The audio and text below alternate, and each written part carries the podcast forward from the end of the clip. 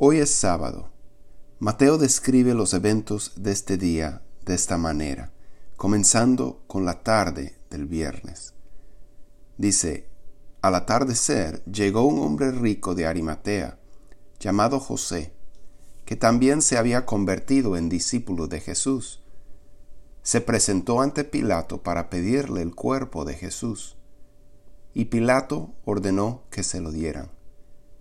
José tomó el cuerpo, lo envolvió en una sábana limpia y lo puso en un sepulcro nuevo de su propiedad que había cavado en la roca.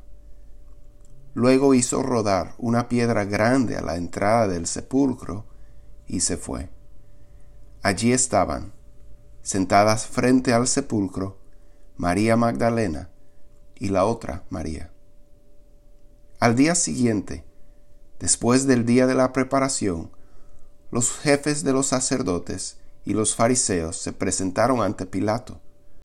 Señor, le dijeron, nosotros recordamos que mientras ese engañador aún vivía, dijo, a los tres días resucitaré. Por eso, ordene usted que se selle el sepulcro hasta el tercer día, no sea que vengan sus discípulos, se roben el cuerpo y le digan al pueblo que ha resucitado. Ese último engaño sería peor que el primero. Llévense una guardia de soldados, les ordenó Pilato, y vayan a asegurar el sepulcro lo mejor que puedan.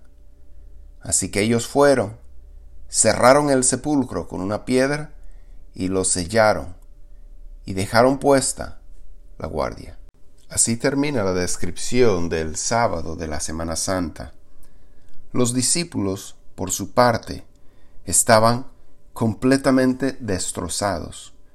Cualquiera que ha perdido a un ser querido muy cercano sabe cómo está uno, las horas y el día después.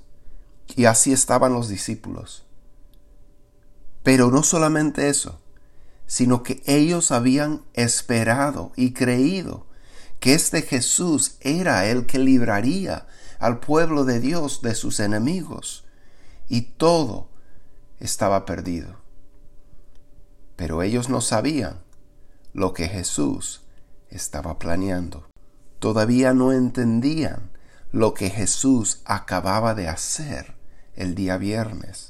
Hoy, sábado santo, como Jesús estaba en silencio, toma tiempo aparta un tiempo y un lugar para estar en silencio con Dios. Piensa acerca de lo que tú crees acerca de Jesús, acerca de lo que Él hizo el día viernes y lo que Él estaría por hacer el día domingo. ¿Dónde se encuentra tu esperanza? ¿Y qué es lo que tú esperas de Jesús?